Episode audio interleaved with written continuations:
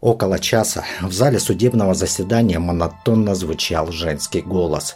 Все присутствующие вынуждены были стоять все это время, пока судья Лариса Гусарова зачитывала приговор. Клетка в зале суда была пуста. Подсудимые, одетые в милицейскую форму во время зачитывания приговора, оглянулись и увидели конвой. Они поняли, что это по их душу пришли – а это, скорее всего, означает, что в зале судебного заседания их возьмут под стражу. Судья уже начала зачитывать последнюю, самую важную часть приговора – признать Клюкина и Петунина виновными и назначить по 7 лет лишения свободы в колонии строгого режима. Отец подсудимого, а в данный момент уже осужденного Клюкина крикнул, что осудили невиновных.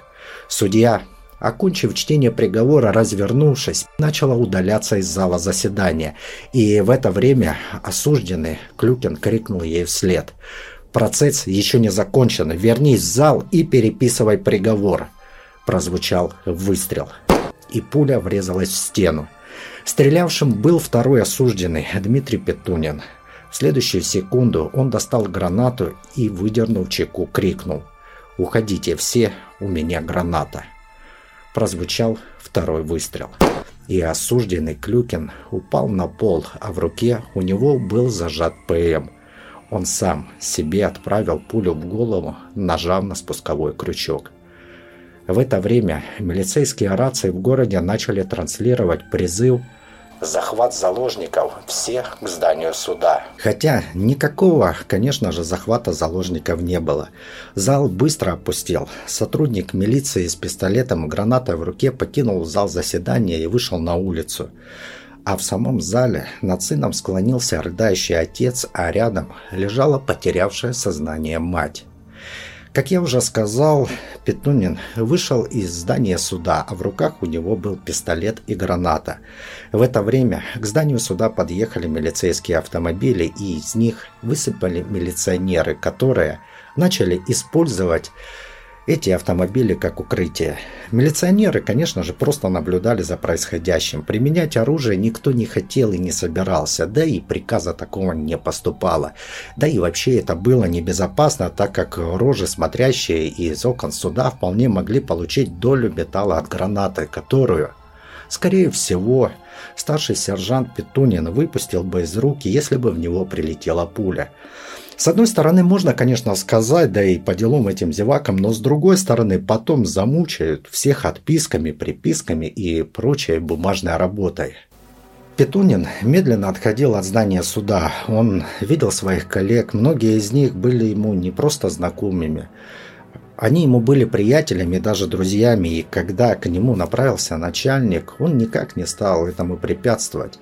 Доподлинно неизвестно, какой разговор состоялся между ними, но в какой-то момент майор развернулся и пошел к автомобилю, сел за руль и открыл пассажирскую дверь.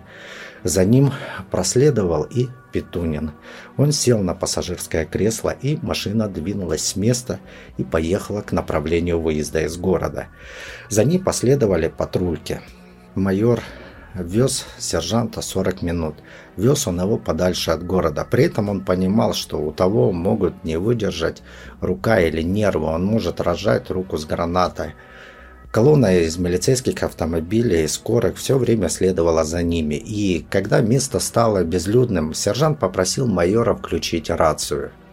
И он попрощался с товарищами. Потом он покинул автомобиль и бросил гранату в заброшенный долгострой. Прозвучал взрыв. Потом рука подняла пистолет к голове и прозвучал выстрел. Врачи скорой, которые наблюдали за этим действом, оказались бессильны. А милиционеры сидели в своих автомобилях, потупив взгляд. Дмитрий Петунин в свои 25 лет лучший милиционер, профессиональный минер с кучей наград и грамот – теперь неподвижно лежал в нескольких метрах от них, а там, в здании суда, лежал Алексей Клюкин. В те же самые 25 лет исполнительный скромный парень и отец двух малышей. Привет, друг. Сегодня будет история не о маньяке, а о сотрудниках правоохранительных органов, которые устроили стрельбу в зале судебного заседания. При этом, как ты уже понял, эти сотрудники были подсудимыми. И примечательно то, что они были в зале судебного заседания не только по форме, но и стабильным оружием, а один даже пронес с собой гранату. Такого я не могу припомнить ни в одной стране мира, ну, более-менее цивилизованной. Это реально переходило все границы. Но все же, к счастью, или, возможно, кто-то посчитает, что к несчастью, но пулю не получили ни судья, ни прокурор, то есть обвинитель. Дело очень неоднозначное, но давай попробуем в нем разобраться. С чего вдруг сотрудники милиции оказались на скамье подсудимых? Почему произошел кипиш в суде? И почему впоследствии милиционер был оправдан? Короче, дело интересное. Это не про каких-то там выродков. Это дело для меня, по крайней мере, намного интереснее.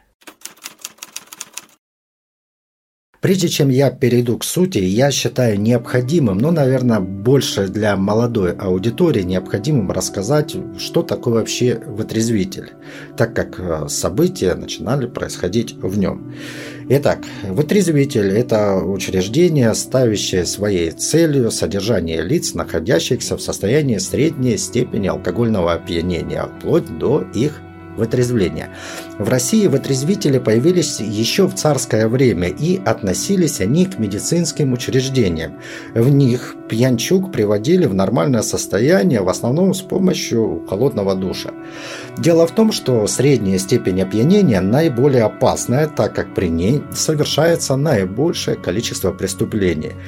И к этому, если прибавить еще и суровый климат России, то Несколько тысяч граждан в состоянии алкогольного опьянения получают обморожение, а некоторые вовсе замерзают и замерзали, то вот с целью уменьшения таких последствий было принято решение доставлять пьяных граждан в специальное учреждение, которое и назвали вытрезвителями. И до 30-х годов 20 века вытрезвители относились к здравоохранению. Но потом Лаврентий Берия со своей легкой руки подчинил вытрезвители НКВД. И вытрезвители уже больше относились, ну, как к камерам предварительного заключения, где нередко по спинам неугомонных проходились дубинками. А попадение в отрезвитель могло вообще испортить карьеру. При этом милиционеры нередко просто прихватывали слегка подвыпившего и отправляли его в отрезвитель. При этом человек по пути мог лишиться содержимого карманов, а если он начинал возмущаться, то осаждали его тумаками. С распадом Советского Союза вытрезвители вывели из подчинения Министерства внутренних дел, но ситуация не поменялась. Палочная система подталкивала недобросовестных сотрудников милиции доставлять не только граждан, находящихся в состоянии алкогольного опьянения средней и более тяжелой стадии, но и просто человека на веселе. Вот как раз для исполнения плана, а также для ну, банального грабежа. И только в 2011 году все вытрезвители в России были ликвидированы. Но с этим появилась новая проблема. Пьянчук начали доставлять в больнички, где основной персонал это женщины, не подготовленные к борьбе с пьяными дебаширами. Также от дебаширов еще и начали страдать другие граждане, находящиеся в это время в больнице. Ну вот все про вытрезвитель. Теперь к истории. 15 мая 2000 года милиционеры Алексей Клюкин и Дмитрий Петунин выехали по вызову на улицу Советскую, дом 5, и забрали из подъезда жилого дома пьяного мужчину. Они доставили его в отрезвитель и поместили его в изолятор, поскольку тот сильно буянил, а утром его, этого пьянчугу, обнаружили уже холодным. И в экспертном заключении был очень длинный список увечий. Закрытая черепно-мозговая травма, ушиб головного мозга, многочисленные гематомы, 10 сломанных ребер, но отошел в мир иной пьяный мужчина в результате отека мозга. Лежащим на столе морга был 27-летний Сергей Агафонов. Первым, что приходит в голову, это то, что милиция часто бьет пьяных, дабы угомонить разбушевавшихся, и что в этом случае сотрудники просто перестарались. Соседи же характеризовали усопшего по-разному. Часть утверждала, что Сергей был душевным человеком, не курил, пил иногда, но никогда не буянил. Другие же утверждали, что Сергей является опустившимся алкашом. Но практически все – так или иначе сходились во мнении, что Сергей был безобидным любителем выпить. Когда он выходил из запойного пике, то кодировался, некоторое время держался, потом опять срывался, и это все шло по кругу. В отношении сотрудников милиции же возбудили уголовное дело по причинению тяжких телесных, повлекших смерть потерпевшего. Следствие настаивало, что именно сотрудники милиции совершили преступление – Главный свидетель по делу Николай Бабаев утверждал, что Сергей ушел от него трезвый, без каких-либо повреждений. Но Сергея Агафонова нашли пьяным именно около квартиры Бабаева, то есть в его же подъезде. Или главный свидетель врет, или Сергей умудрился нажраться где-то в подъезде. В обвинительном заключении следователь написал, что начали бить еще в подъезде. Потом на глазах у всех продолжили бить на улице, а после добавили еще вытрезвители. Однако жильцы дома такой информации не подтверждают. Дом панельный, слышимость хорошая, но никто не слышал ни криков, ни ударов, ничего, что могло бы походить на применение физической силы. И лишь одна соседка сообщила, что вроде как группа ребятишек пробежала по лестнице – но для судьи этого хватает, и суд соглашается с утверждением, что начали бить в подъезде. Далее сотрудники милиции запихнули пьяного Сергея в автомобиль. И свидетели разделились на два лагеря. Одни сообщали, что Сергея просто погрузили в автомобиль, так как он был практически невменяемым. Другие же сообщали, что сотрудники милиции применяли дубинки. Однако следствие Наличие этих дубинок не установило ввиду того, что 4 рота ППС попросту не комплектовалась ими. При этом количество сотрудников милиции, которые якобы вытаскивали Сергея, от свидетеля к свидетелю разнились. То двое, то трое, то четверо. Также следствию доподлинно неизвестно и не установлено, каким образом или в результате чего милиционерам стало известно, что в этом доме и в этом подъезде находятся пьяные. Сергей Агафонов проживал в соседнем доме, до которого около 100 метров.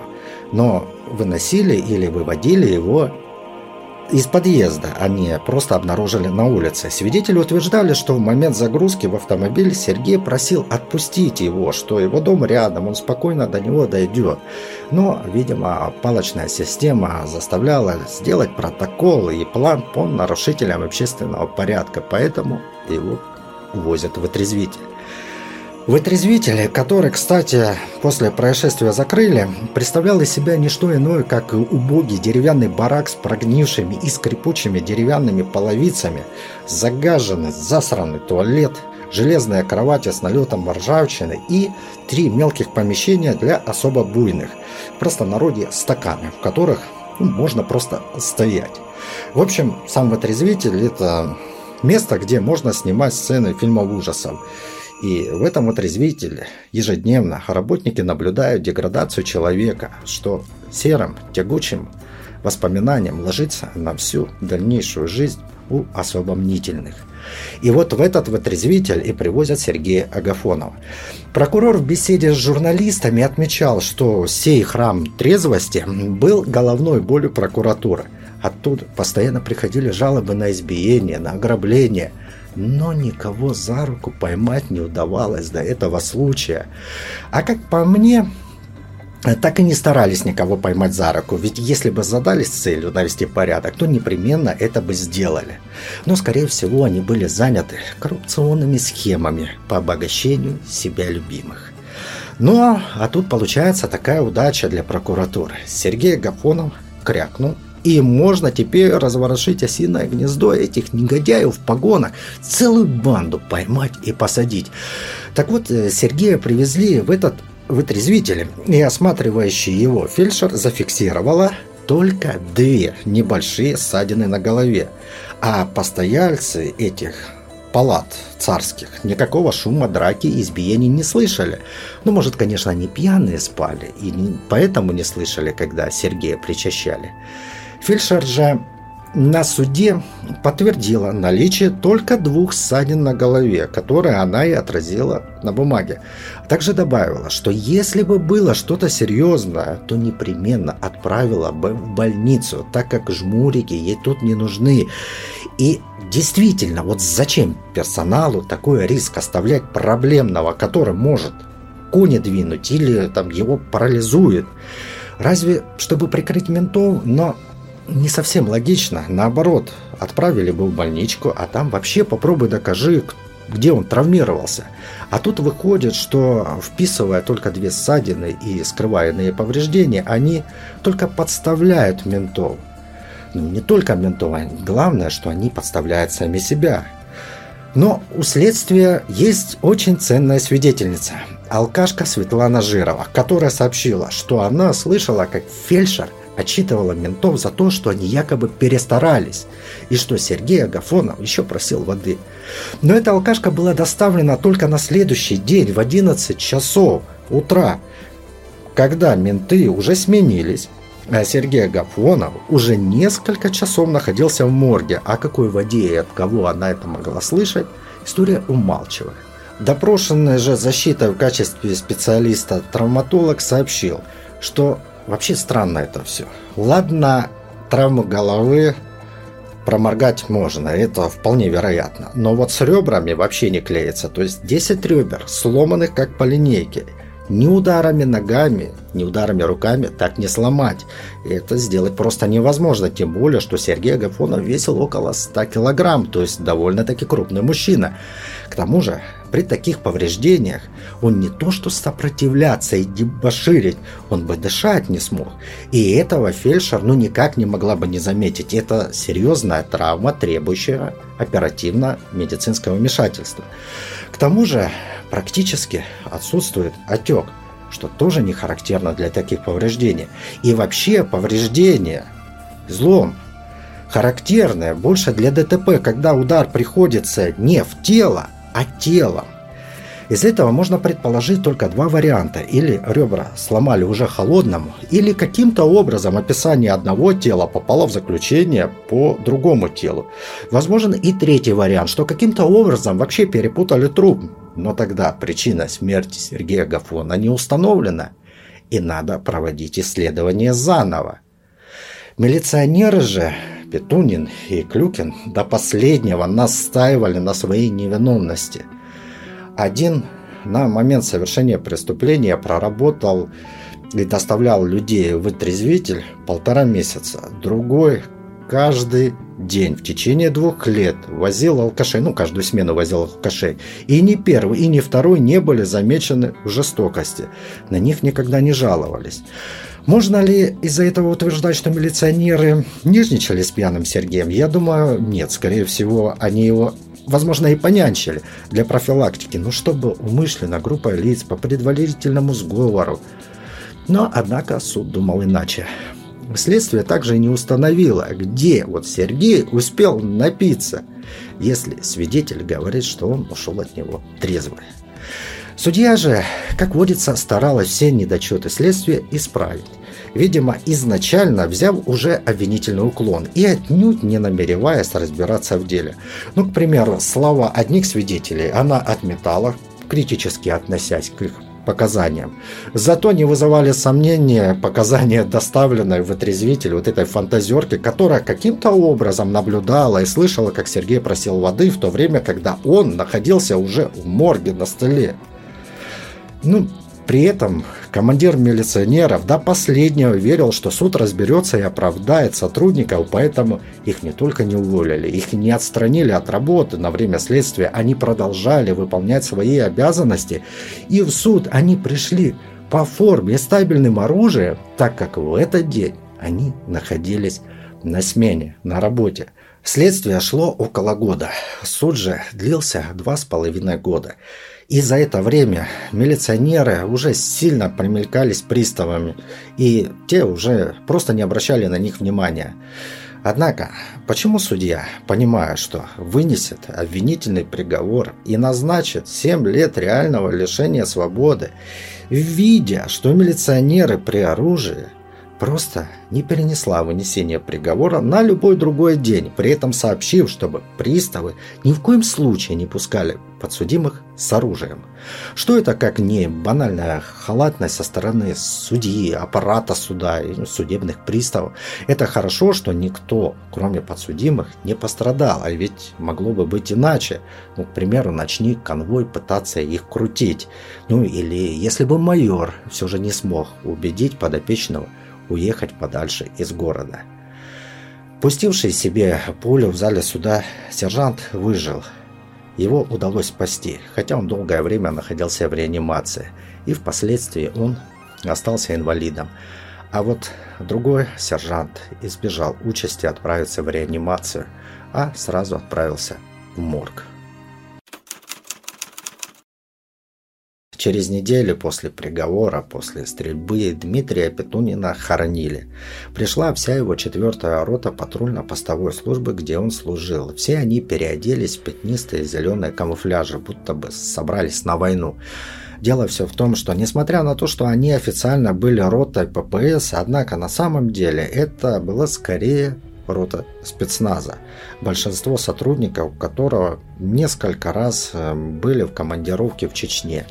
Отправлялись они туда как рота ОМОНа, но потом их расформировали, но расформировали только на бумаге. Начальник ОВД опасался, что на похоронах горячие головы могут много чего натворить, поэтому туда были стянуты дополнительные силы, а вся четвертая рота находилась на выходном в честь похорон товарища и, соответственно, были безоружны, так как мало чего они могут там натворить, а они могут, и стоит только их подтолкнуть, их разогретых трагедией. И процессия начала медленно выплывать из подъезда. И прозвучали слова «Вы не против, если мы принесем Диму к зданию суда?» Это обращались к матери Димы. Начальник УВД попытался было протестовать, но его никто не слушал. А попытаясь он преградить путь, это было бы чревато нанесением побоев, несмотря на то, что он был начальником. И мимо катафалка по сугробам, впереди венковый цветов гроб поплыл по улицам. ГИБДД быстро сориентировались и освободили улицы на пути процессии.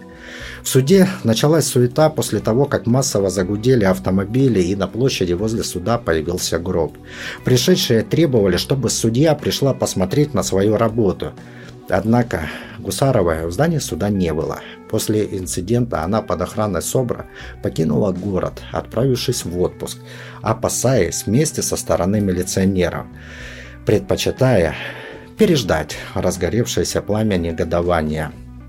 И вообще рассматривалась возможная необходимость перевести судью на другую работу, подальше от этих милиционеров. Ночью на двери суда кто-то написал белой краской «Убийца», а на стене прокуратуры появилось слово «Продано». Сержанту милиции Клюкину после того, как вынесенный ему приговор вступил в силу, предъявили обвинения в новых преступлениях. На этот раз в превышении должностных полномочий, выразившихся в том, что он незаконно получил на службе табельное оружие и принес его в суд, а также в угрозе убийства судьи. И пока велось следствие по его новому делу в Братск для комплексной проверки, приехала Э, спецкомиссии из МВД, и по результатам был отправлен в отставку руководитель УВД Братска Валерий Денчик, который потом впоследствии проживет еще 8 лет и скончается в 2012 от инфаркта. Дело обвиняемого, уже инвалида Клюкина, на этот раз слушалось в Иркутском областном суде с участием присяжных.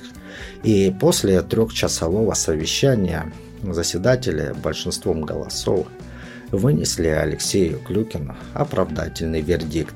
Видимо, посчитав, что угрозы не было, а то, что судья обосралась, так это из-за того, что правды за ней не было.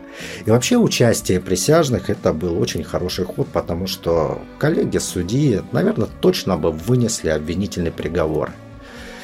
Вот такая вот история. Сейчас же, вот в наше время, если присяжные заседатели вынесут оправдательный приговор, то его отменят под любым предлогом. Исходя из тенденции, я думаю, что можно уже ну, чуть ли не утверждать, что суд, формируя состав присяжных, специально допускает всяческие нарушения. И потом, после неправильного вердикта, на основании этих нарушений приговор будет отменен. Это все создается как раз лицами, которые формируют состав присяжных. Что это как не мошенничество, не коррупция, не превышение полномочий, когда это делается умышленно. Я не знаю, какую статью там можно применить. Получается, что подсудимый лишается вообще права на справедливое полное судебное разбирательство. Если приговор не удовлетворит прокуратуру, то его отменят. Ну и вроде бы казалось все. История закончилась, и больше сказать не о чем. Но нет.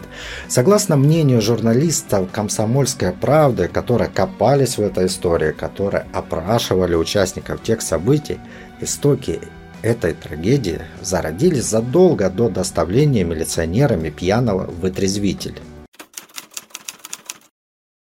В далеком 1995 году во время боевых действий на Северном Кавказе бойцы братского ОМОНа, видимо, посмотрев репортажи по телевизору, неожиданно скандально отказались ехать в Чечню, заявив, что они не пушечное мясо. Начальство же в этот момент прямо аж почувствовало, что в Москве уже нагревает паяльник для их сфинктеров, поэтому они решили выйти из этой ситуации и собрали новую команду для отправки в Чечню. И ими оказались милиционеры патрульно-постовой службы. То есть получается, что вот этих уличных ходаков называют ОМОНовцами и отправляют в горячую точку. Командиром назначают некого капитана милиции Виталия Гулюка.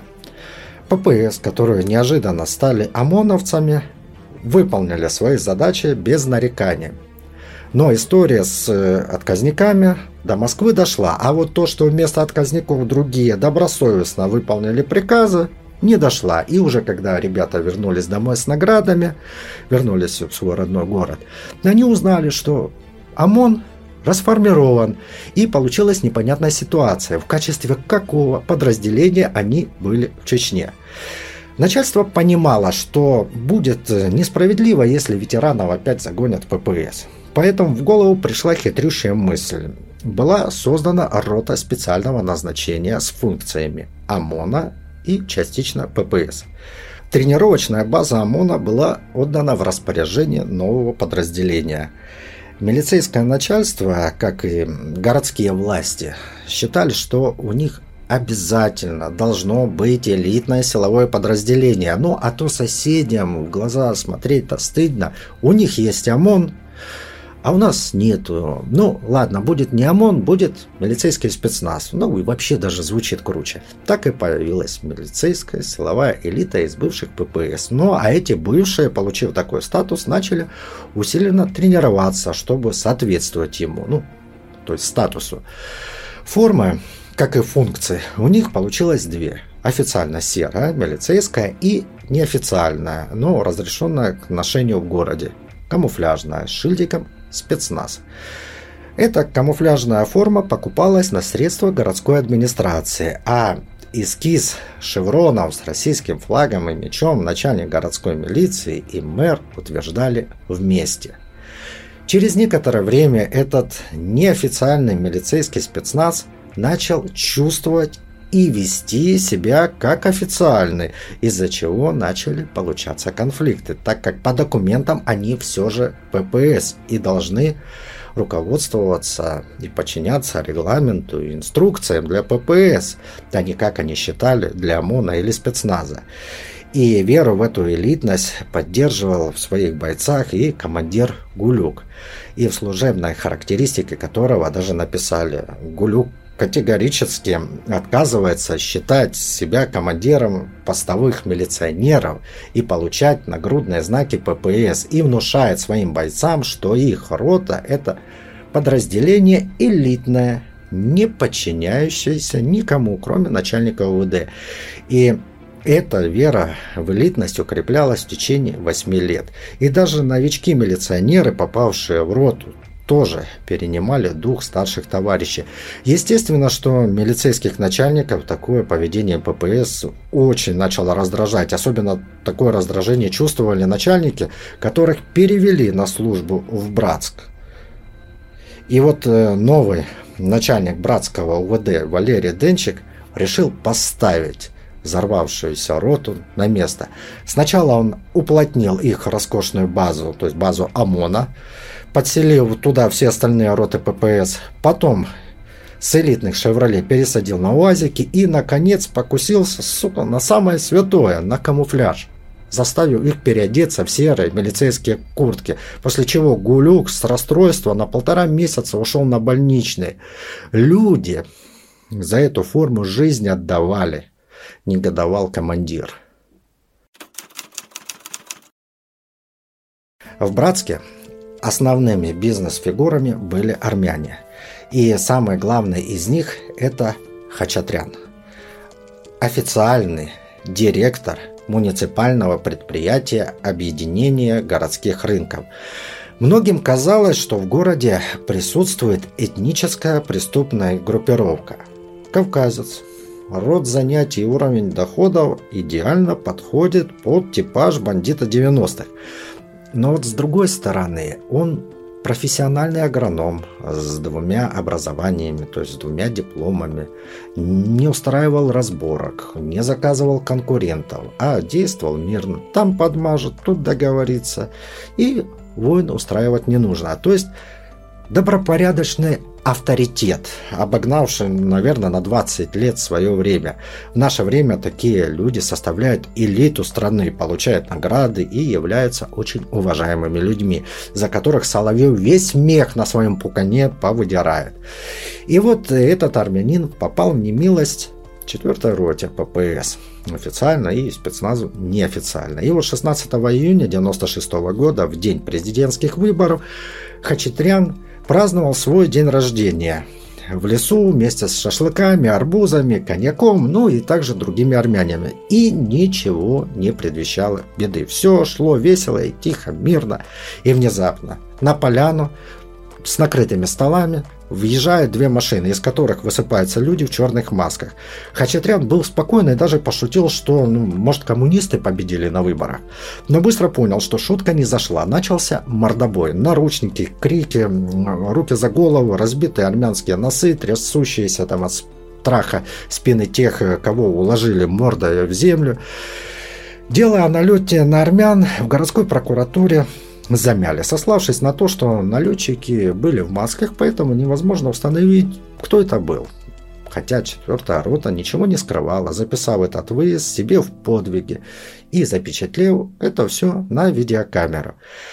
Именинника же унизили на глазах его гостей, причем унижение было для Хачатряна настолько сильным, настолько задевшим его честь, что он семь с половиной лет – предпринимал все усилия наказать обидчика.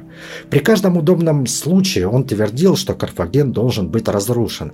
И вот в кресло начальника УВД сел его ближайший друг Валерий Денчик, который то ли по случаю, то ли по совпадению немедленно занялся перевоспитанием этого спецназа. А бизнес Хачатряна начал снабжать милицию офисной утварью и прочими необходимыми вещами. И это все не скрывалось, а преподносилось как братская помощь. Только все, конечно же, понимают, что такая помощь делает Хачатряна неприкосновенным, а сам бизнесмен даже бросается фразой «я их кормлю». Фактически же получилось, что начальник продал не только свою лояльность, но и планомерно уничтожал обидчиков своего папика. Причем проблемы начали появляться не только у старших четвертой роты, но и у рядовых, только что пришедших на службу. А ведь когда сдает, бросает собственное начальство, то прокуратура вовсе не будет церемониться. У них свои палки, свой план по преступлениям. А если еще предположить, что ее могли материально заинтересовать, то вообще никаких преград не будет для их деятельности. И существует мнение, что именно эти два ППСника 4 роты оказались в тот момент самым слабым звеном, благодаря которому можно было пройтись по всей роте, и было дано указание – во что бы то ни стало закрыть этих двух, то есть Петунина и Клюкина, и объявить, что начальство не воспитывает своих подчиненных, обвинить во всех смертных грехах, расформировать четвертую роту и уволить всех нахрен. То, что четвертая рота вела себя вольготно, это подтверждается тем, что подсудимые даже на суд пришли с оружием. Их не отстранили даже на время следствия. Впрочем, Петунин за несколько дней до приговора уже знал, каков будет результат. Его адвокат сообщила, что приговор будет обвинительным и связанным с лишением свободы, поэтому дала совет – бежать. Бежать, пока есть возможность. Они хоть и под подпиской, но пересечь границу могут. Молодые еще на новом месте, в принципе, обжиться смогут. Но Петунин то ли не хотел, то ли не мог. То ли надеялся, что его оправдают, а может не хотел оставлять мать, маленькую худенькую женщину, которая через несколько дней будет стоять у его гроба, заливаясь слезами. Через несколько дней после стрельбы в городском суде снова произошло немыслимое. Перед объявлением обвинительного приговора подозреваемого в убийстве благодушно отпустили покурить. И он мудро ушел во свояси, приняв случившееся за знак судьбы. Петунин с Клюкиным тоже могли свободно уйти. Они полчаса простояли под козырьком на улице. Но решили вернуться и выслушать приговор.